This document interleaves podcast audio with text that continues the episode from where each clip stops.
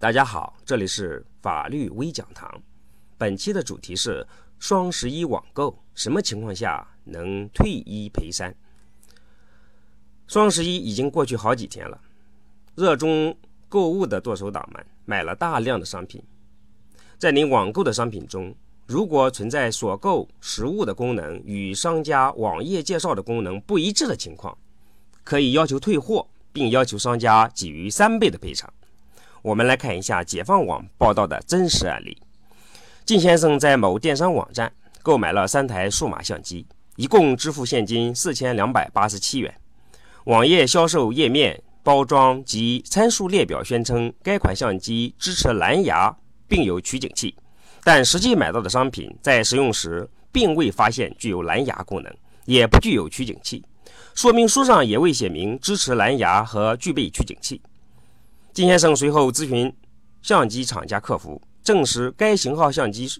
从未具有蓝牙功能，也不具有独立的取景器。金先生便向电商客服投诉此事，电商网站随随即呀修改了网页的参数，承认之前网页有误，但对于靳先生的合理惩罚性赔偿一直拖延。靳先生认为该电商的行为构成欺诈，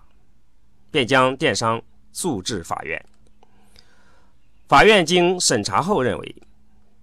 电商在网页上宣传涉案数码相机支持蓝牙并有取景器，而销售给靳先生的该款相机却不具有蓝牙功能和取景器，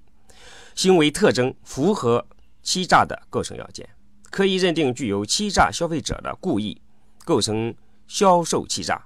最终，法院支持。靳先生要求返还购机款四千两百八十七元和三倍的赔偿一万两千八百六十一元的诉讼请求。那靳先生的法律依据呢？是根据《消费者权益保护法》第五十五条第一款，经营者提供商品或者服务有欺诈行为的，应当按照消费者的要求增加赔偿其受到的损失，增加赔偿的金额为消费者购买商品的价款。或者接受服务的三倍，增加赔偿的金额不足五百元的为五百元。另外需要提醒的是，遇到类似情况，除了保存购买凭证外，最好将商家之前的网页介绍到公证处做一个网页公证，这样维权维权时与商家修改过的网页一对比，事实就很清楚了，也比较容易获得法院的支持。感谢大家的收听，本期节目到此结束，下期再会。